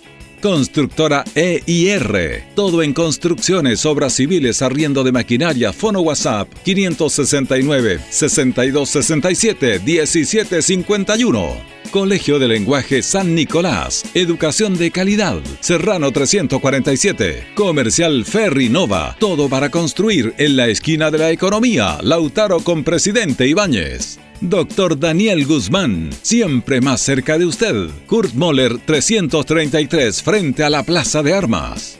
Hospedería Alameda, con el hospedaje más barato de Linares. Valentín Letelier 256, Costado Sur, Alameda. Contacto 73 221 0406. Lavaseco Astra, el lavaseco de los exigentes y ahora con un super servicio, sencillito para sus pagos, cómodo, rápido y seguro, calidad y responsabilidad. Manuel Rodríguez 644. Barraca del Fierro L y C, Lastra y Cerda. Le ponemos firmeza a su construcción. Yumbel Esquina Esperanza. Óptica Díaz, para ver y verse bien. La jugada más nítida está en Independencia 437. Estampados Tomax, con tecnología de sublevación 100% digital. Galería Brasil Local 20 frente al Paseo Peatonal Virgen del Carmen. Pernos Linares, pernotecas hay muchas. Pernos Linares, uno solo. Colo Colo 648. Empresas ATT, venta y reparto de combustible a domicilio. Chacawin Norte, lote 4. Comercial Campos, el regalón de los precios bajos en Januario Espinosa 688, local 12. Parabrisas Linares, confianza y seguridad en sus vidrios. Kurmoller 0189, esquina Yungay. La Super Veguita del Baratini, las más frescas frutas y verduras, estamos cerquita de usted. Villa Arauco, esquina Hierbas Buenas. Servicio técnico integral Fénix. De todo para su celular. Cambio de pantallas, baterías, cargadores, carcasas y mucho más. Chacabuco 480 Linares. Fono contacto 73 2 47 11 38. Flexiniples. Somos más que un repuesto para su vehículo. Ahora estamos en Colo Colo 1347 Linares. Calzados Di Claudio. Calzado de marca con la mejor calidad. Gran surtido en implementación deportiva al precio más conveniente. Para caminar cómodo y seguro. Calzados Di Claudio. Independencia 520 y 530 Linares. Propiedades Linares. Compra, venta y arriendo de casas, sitios y campos. Inversión lógica y rentable. Visítanos en Chacabuco 617 Linares. Bazar y librería El Dato. Todo para la oficina y el escolar. Lautaro Esquina Presidente Ibáñez. Continuamos con más análisis, comentarios, notas y entrevistas siempre con un estilo, una pasión. Aquí continúa por Radio Ancoa y Canal 5. El deporte en acción.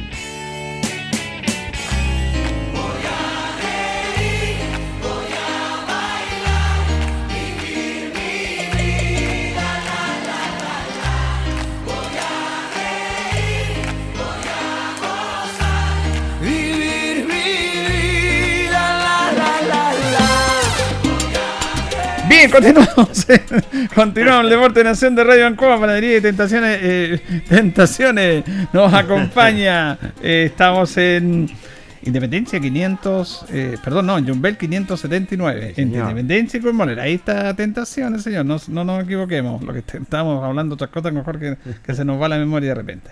Estamos en Facebook también como Tentación, la mejor calidad de variedad en torta, de bizcochuelo, de manjar, de crema, para eh, las personas que quieran, la mejor calidad, el mejor precio. También tenemos variedad en empanaditas napolitanas, jamón, queso, champiñón y pino. Tentaciones, estamos para servirle. Luis Vergara, presidente del Consejo Local de Deporte, invita a cuidarse a todos los deportistas del fútbol amateur. Y le damos la bienvenida, como siempre, a nuestro colega y amigo Luis Humberto Urra Vergara. ¿Cómo estás, Lucho? Placer enorme saludarte. Buenas tardes, amigo. Buenas tardes, don Jorge, ¿cómo está? Don Julio, buenas tardes y un Carlito Agurto ahí, como siempre, a todos los amigos del Deporte en Acción. ¿Cómo pasó el fin de semana, amigo mío? Con mucho frío. Con mucho frío. Sí, hizo frío. fin de semana? Ayer estuvo Sí, muy sí. fresco, estuvo frescolín la tarde. Sí. Así es. Pero bueno, en parte también que mucha calor, eh, tú sabes perfectamente que a uno como que lo achaca, pero también que cambia el clima de vez en cuando por Lucho. No, se hace muy bien, pero eh, para quienes sufrimos alguna eh, baja, baja depresión, eh, generalmente cuando estamos en 20, 24 grados y de 31, 32 o más, se nota mucho la diferencia. Y eh, ayer en la tarde hacía mucho frío al estar al aire libre y hoy día también está bastante fresco. sí. Sí, es verdad eso. Bueno, Luis, eh, ah, vamos a hablar primero eh, esto de la, de la portera chilena Cristiana Endler, que fue seleccionada como la mejor portera de la temporada del mundo en, en estos premios BES que entrega la FIFA. Al final le dieron el premio, ¿ah? Sí, Había ella fue la mejor portera. Él la merece, se lo merece. Sí. Eh, eso es bueno, es bueno para el fútbol chileno, fútbol femenino, y la verdad que ella está en un gran nivel. Y también se entregaron los premios a los mejores, y salió, había una terna entre Messi, eh, Mohamed Salah y eh, Lewandowski. Y Lewandowski fue elegido el, jugador del año en la temporada. Sí, eh, se, lo, se lo merecía el... Yo creo que ni, Messi no debía haber ido ni, ni siquiera, Sí. yo creo, Ni al- siquiera en la terna. en la terna, ¿cierto? Tenemos Mm. que ser claros en ese sentido. Porque eh, ¿quiénes eran en este momento? Podría haber ido ahí Mbappé, Salah y Lewandowski, pero Lewandowski lo merece a, a gritos bastantes años que viene siendo uno de los goleadores. Es que eh, lamentablemente su selección no es de, de un nivel competitivo como son el resto, entonces como eso apaga un poco su carrera. Claro, porque él todo lo, lo que ha logrado es básicamente a través del trabajo en como Industrial Club en el Bayern Múnich, Claro. No en la selección. no la selección, porque la selección polaca no es ahí nomás. Entonces, eso ha marcado, pero es un excelente jugador. Y, que, y, y- y ojo también con eso lo que hace el Bayern de Julio Jorge, de que cuántos años y, no hay ningún equipo que lo quiera sacar, porque debe- deben estar tan bien económicamente que él no quiere salir del, del Bayern. Claro, y ha recibido ofertas de los poderosos del mundo, pero Tremendo, pero no, ya con lo que le ha ganado, yo creo, pero sí tiene razón. Yo creo que mereció Lewandowski en ese sentido. Claro, Messi va, eh, pero no, no, la verdad las cosas era, era la oportunidad de él y la verdad las cosas, bueno, no me cae la menor duda, tiene ese lindo trofeo. Y nuestra querida chilena, Christian Englem, eh, también Julio, porque era tercer año consecutivo, Sí, Julio y, y Lucho en ese sentido, y ya era, la tercera era la vencida y, y creo que está completamente merecido. Ahora antes de echar a lo local cortito, lo, se terminó la telenovela de, de, de Djokovic, Sí, señor. que finalmente fue deportado de Australia. Y esto ha marcado toda una historia, todo una, un debate a nivel internacional, ¿ah? más allá del deporte. Más allá del deporte, porque esto es- tiene que ver con muchos aspectos, con aspectos, po- Trasciende. eh, aspectos políticos, económicos, eh, aspectos también de salud y, y fue bien especial lo, lo de Djokovic, así que al final se fue de Australia. Completamente. Lo, le dijeron, lo deportaron. Claro, no se quería, que- no tiene vacuna, no se quiere vacunar Ajá. y hay un proceso ahí. Fue bien complejo esto, Luis. ¿ah? Tenía la esperanza de quedarse. ¿ah? Eh, ¿Sabe lo que pasa? Es que él, que él pidió una excepción médica y fue autorizado para ingresar a Australia, que hay que contar toda la novela, independiente que usted esté de acuerdo. Yo no, yo no estoy de acuerdo con él en que no se quiera vacunar. Yo tampoco estoy de acuerdo. Nadie está de acuerdo. Pero resulta que él pidió al estado de Victoria, porque allá Australia es un país federal. Y, el estado de Victoria está ahí, está en Melbourne, donde se efectuó el torneo este Grand Slam. Y le- el Estado de Victoria autorizó, le dio visa a, a Djokovic para que fuera. Sí. Y él tuvo problemas cuando ingresa, porque ella empieza, no lo federal, empieza a ver lo del país, la oficina de migraciones, y le retuvieron, le dijeron, no, usted no está vacunado, por lo tanto no puede entrar a pelón, lo tuvieron retenido en un hotel. Hubo un juicio que lo ganó, ganó él Sí. ese juicio, y después, finalmente, migraciones de Australia, eh, políticamente el gobierno dijo, no, usted no se tiene que ir, dieron a dar mal ejemplo, y se fue finalmente Djokovic. Va a tener muchos problemas Djokovic y con esto de las vacunas en, en los demás países cuando vengan los demás torneos, ¿ah? porque él de por sí no se va a vacunar. Claro, incluso en el que viene el, el otro gran es Roland Garros. Y que primero le dijeron que no, no había problema en Francia para que fuera a jugar, pero ahora le dicen que no, ahora tiene que estar vacunado. Ahora, esto es un tema político, un, un tema. Fíjese que el torneo de Melbourne, que es Grand Slam, que le dio categoría es Djokovic. Por eso ellos querían que estuviera Djokovic. Hay varios aspectos. Cuando Djokovic ha ganado nueve veces el título de. ha jugado 10 y ha ganado nueve campeonatos en- en Australia. Y él que realmente iba a jugar porque los otros campeones, porque este torneo es a comienzo de año, no iban, porque pasaba la fiesta de fin de año con su familia, no, no les daba mucha importancia, pero quien le empezó a dar importancia fue eh, eh, Djokovic, le daba, iba, iba, jugaba y ya empezó a, a posesionarse. Por eso lo quieren mucho y querían que jugara. Y lo otro es que se iba a elucidar ahora porque Federer, Nadal y Djokovic tienen 20 Grand Slam ganados. Imagínate. Y ahora, el que llega a los 21, Federer no está, tendría que ser o Djokovic o Nadal. Y en estos momentos, en estos momentos, tenísticamente, Djokovic está mucho más arriba que Nadal. Y pensaba quebrar la historia y quedar con el Slam 21. Cosa que no va a hacer. No va a poder. No va a poder. Federer tampoco. No, porque No, Federer pues, hace tiempo está lesionado, no está sí, jugando. no, ya bajó mucho, mucho. Y él Nadal? apela a algo normal, a algo bien especial, no normal, algo especial. Él dice que tiene inmunidad, que es inmune. Ya ha estado dos veces contagiado y no le ha pasado nada. Es una inmunidad, inmunidad natural. Cuando se dice que si todos nos contagiamos, está ahí la inmunidad de rebaño.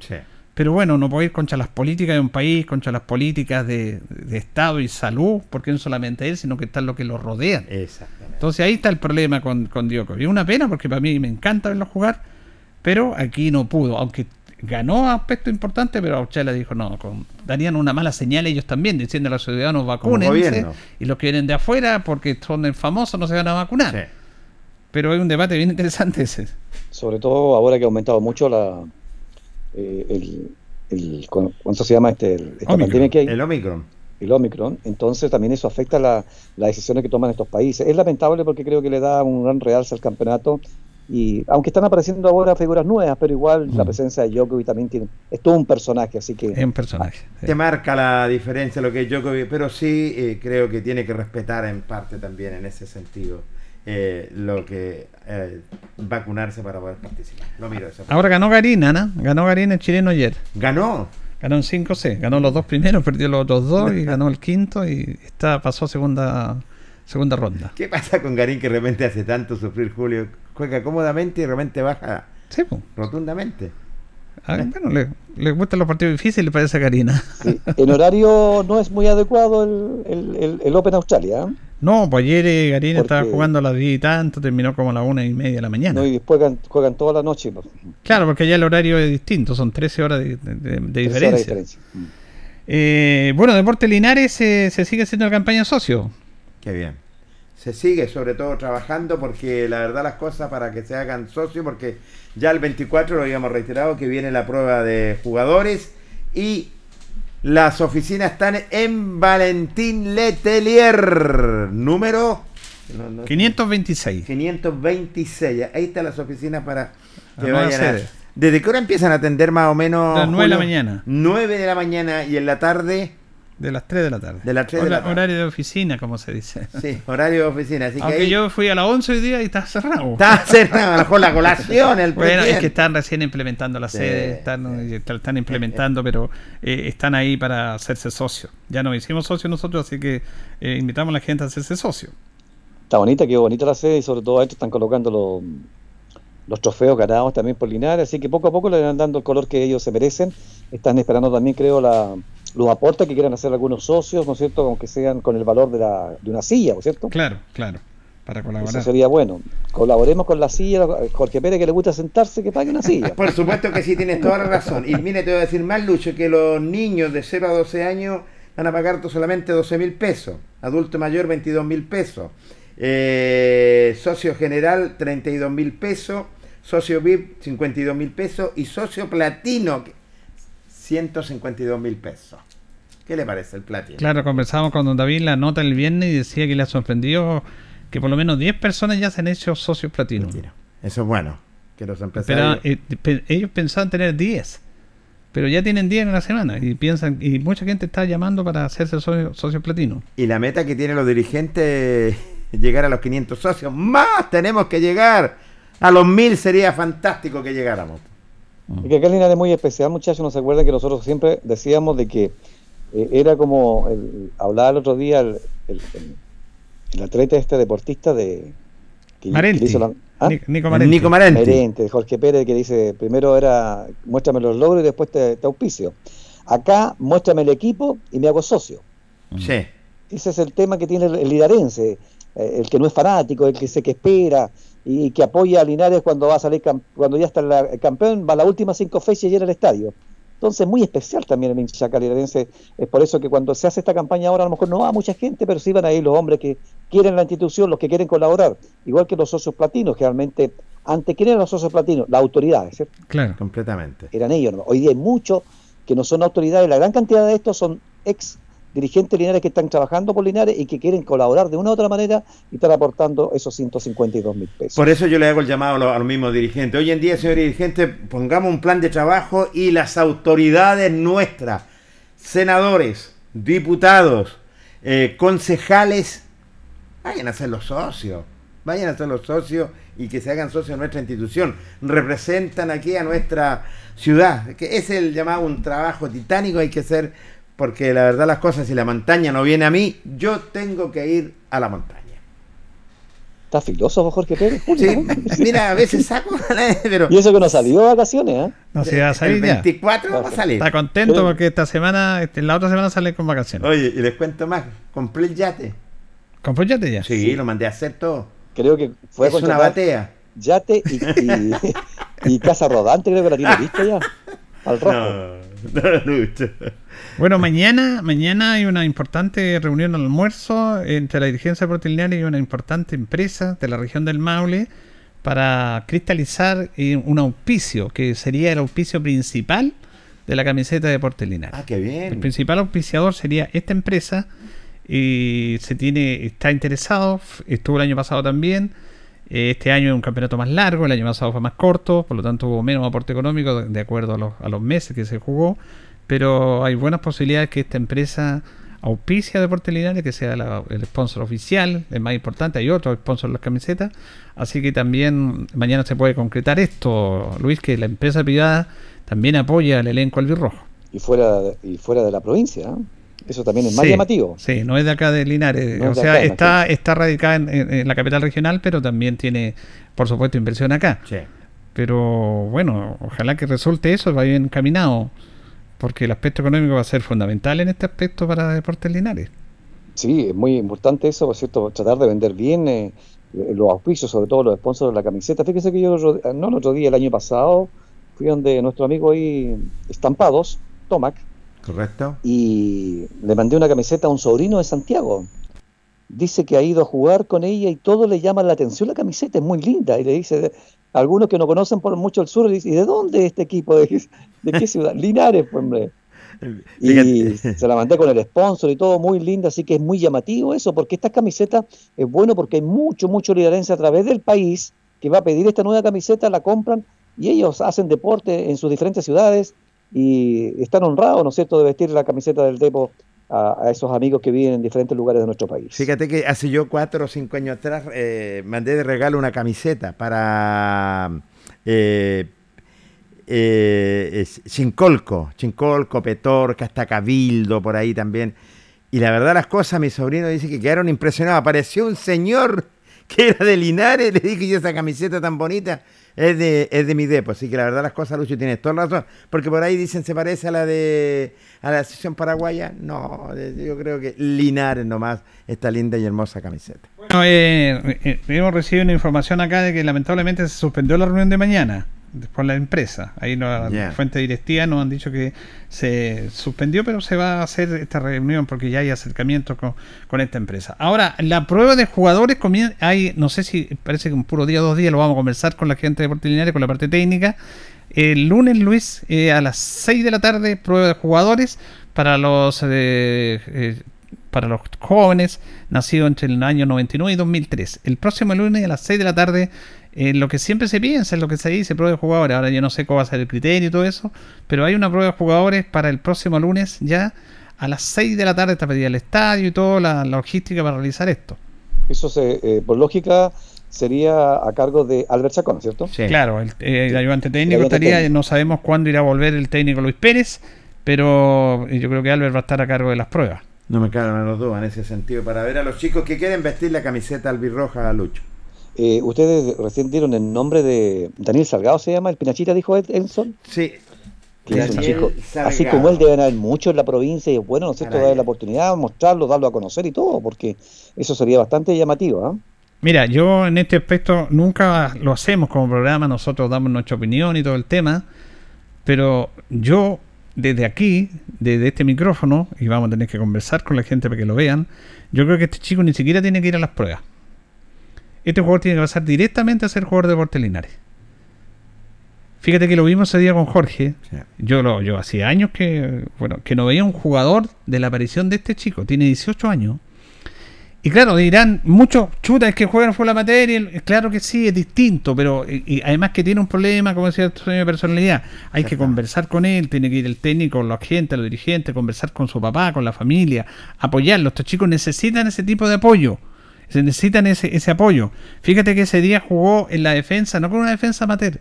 Estaba Vicente Terán de lateral derecho, estaba Diego Terán de zaguero central derecho, estaba Bastián Ibarra za- zaguero central izquierdo, estaba Jan Pavés de lateral izquierdo, dos jugadores campeones, dos jugadores más que jugaban en el fútbol profesional, en las cadetes y en Deportes Linares. Delante de ellos estaba César Salazar, que jugó en Deportes Linares, en la segunda división también.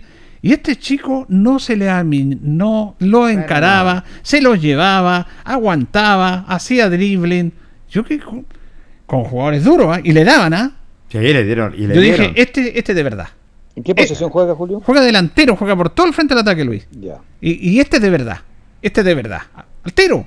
No tiene miedo, no tiene asco a las patadas, los encaraba. Tú sabes lo que es jugar contra estos jugadores que tienen más experiencia, Luis, y que van a imponer su jerarquía en el fútbol amateur, ¿cómo la consiguen? Pero ese día este chico los complicó a todos. A todos, ¿ah? Eh, yo creo que aquí tenemos que dar la oportunidad a nuestra gente. Y yo, yo digo, yo digo que este jugador tiene que verlo no en una prueba. Este jugador tiene que jugar por Deportes Linares. No se puede perder este chico. No se puede perder. Imposible. Así que son aspectos que decimos acá porque los vimos y conocemos algo de fútbol, algo conocemos de fútbol después de tantos años. Pero vamos a ver cuál va a ser el criterio que se va a usar Luis ahí en esto de las pruebas de jugadores que tú sabes es bien especial. pues. Correcto, ¿no? Y además, de repente ellos ya a lo mejor tienen los planteles, andan buscando ciertos jugadores que les Exacto. faltan nomás para rellenar algunos cupos que faltan. Pero fíjese que hay, hay, hay mu- muchos sistemas, hay- así como ese chico, deben haber muchos jugadores más. El problema es que muchos siguen estudiando, otros tienen otra actividad, los padres no quieren que jueguen, porque en el fútbol usted sabe que hoy día suceden tantas cosas. A mí me gustaría también el criterio, pero lamentablemente a veces no se puede hacer eso porque nosotros, por eso muchos técnicos llegan acá y dicen se trabaja como profesional acá, ¿cierto? Mm. siendo fútbol semi eh, amateur. Que le colocamos un poquito de, incluso no, no, no, no se paga ni dinero en, en otras ciudades, sino que presentan un equipo y llegan dos o tres veces a la semana, ¿cierto? Mm. Y a veces piden, pueden tener mejor resultado que nosotros. A mí me gustaría tener un poquito de criterio, a lo mejor en el cuerpo técnico, los dirigentes, que si por ese motivo encontraran algún jugador con muy buenas condiciones y que el chico quiera jugar, pero a la vez esté estudiando, que le den las facilidades. Pues si perfectamente a lo mejor puede venir tres días a la semana a estrenar, ¿cierto? Y el otro día a estudiar. Aquí el que estaba estudiando, me acuerdo la otra vez, era Montaca, ¿o no? Claro, Mondaca, Mondaca. Ah, o, o parece que tuvo que salir, o sea, algo, pero también esa decisión es difícil tomarla porque eh, estamos en tercera división. Pues si fuera primera B o primera división, ahí lo pensarían más bien los chicos, pero tener un poquito de criterio en eso porque hay muchos jugadores que se van a perder. Y tienes toda la razón, tanto criterio que hace falta en nuestra sociedad, amigo mío. Julio Cacho también estudiaba y jugaba y muchos más. Eh, bien. No, varios, varios más, varios más. nombrar. Como dice Luis, son varios esos casos. Vamos a ver.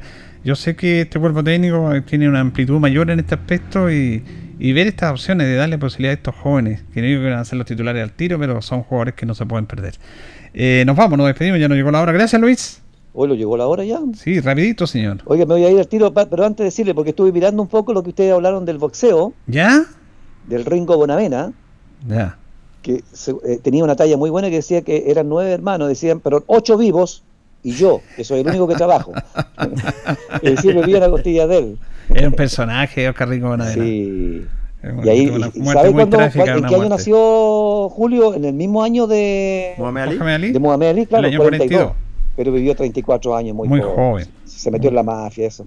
Murió muy joven, muy, muy Que les joven. vaya muy bien, muchachos. Gracias, Chao, que esté chao. bien, Luis. Chao, chao. Nuestro compañero Luis Humberto Urra y siempre acompañándolos en este programa que ha sido de todo. Hemos tenido al campeón Ali Galvez con nosotros, Sí, con el profesor Fernando Faría, hemos hablado de, de la Zabala, con Toño, hemos hablado de Portelinares y vamos a seguir hablando en estos días, en esta semana, porque esta semana vamos a estar, vamos a salir de vacaciones en la próxima semana. Vamos a ver. Eh, sí, yo creo que salimos, ¿ah? ¿Cierto? Sí, sí, sí, se sale. Jorge Pérez necesita vacaciones. No, yo no dije. ¿Por qué? Porque yo voy a hacer hasta fin de mes el programa, pero ahí, ahí lo vamos a ver, ahí lo vamos a ver, ahí lo vamos a ver. Eh, gracias, don Jorge. Los vemos, Julio. Buenas tardes. Gracias a usted, gracias Carlito, que estén bien. Radio Ancoa y TV5 Linares presentaron Deporte en Acción. Ya tiene toda la información. Siga en nuestra compañía.